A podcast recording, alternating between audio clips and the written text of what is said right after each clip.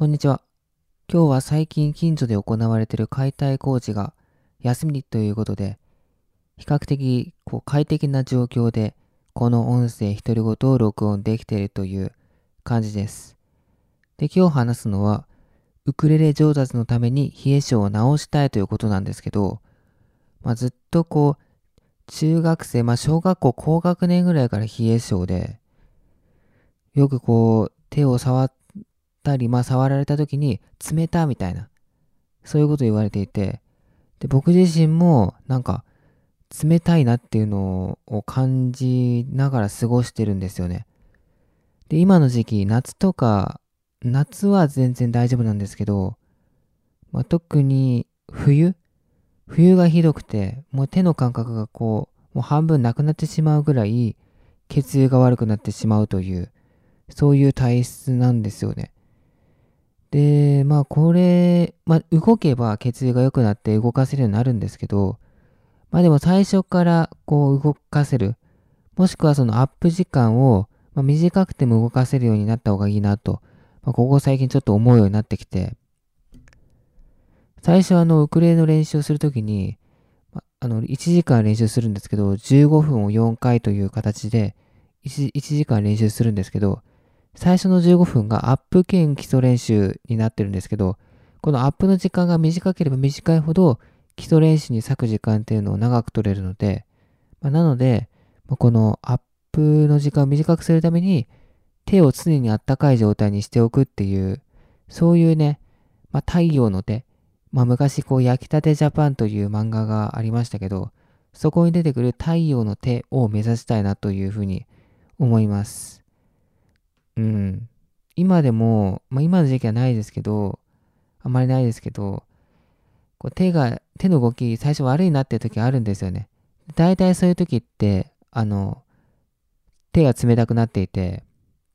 まあ、なので、少しずつ改善していきたいなと思います。で、ふ普段だったら、例年だったら夏になると冷たいものとか、まあアイスとかを食べたくなる。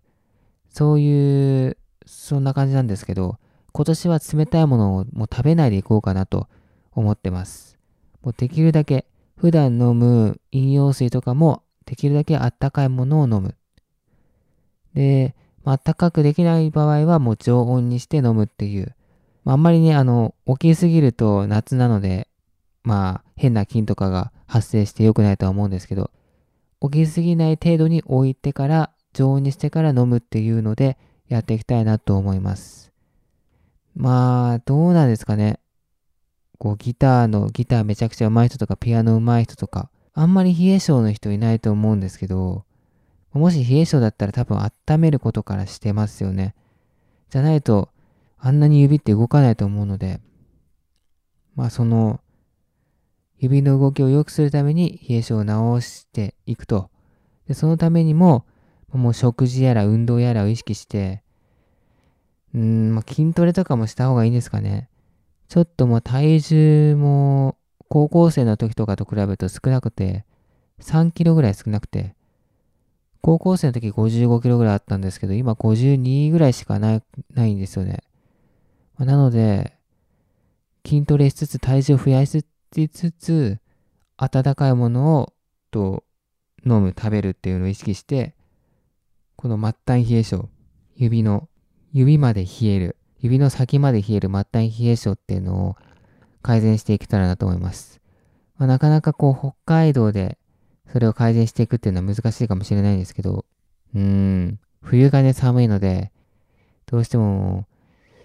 そうですね、その、南国みたいな、ずっと一年中暖かいみたいな地域の、地域に住んでる人と比べると、まあ、なかなか改善は難しいのかもしれないんですけど、そういう冬とかでも、あの、スーパー銭湯行ったりとかして、定期的に通う、そういうとこに通いながら、できるだけもうあったかいものに触れる。あったかいものを入れておくっていう。で、今あの白米とか、白米を食べてるんですけど、その米も玄米に変えてみるっていう。砂糖とか小麦とかとご飯、白米とかよりも、そういう白いものっていうのは結構体を冷やすらしいんですよね。まあ、なので、そういう冷やすものをできるだけ取らないようにして、主食であるご飯も米も玄米に変えるという形で今後やっていきたいなと思います。またこれもあの、効果があったら、その都度報告していきたいなと思うので、はい。そんな感じでやっていきたいなと思います。ということで、この辺で終わります。最後までお聴きいただきありがとうございました。それでは、この辺で。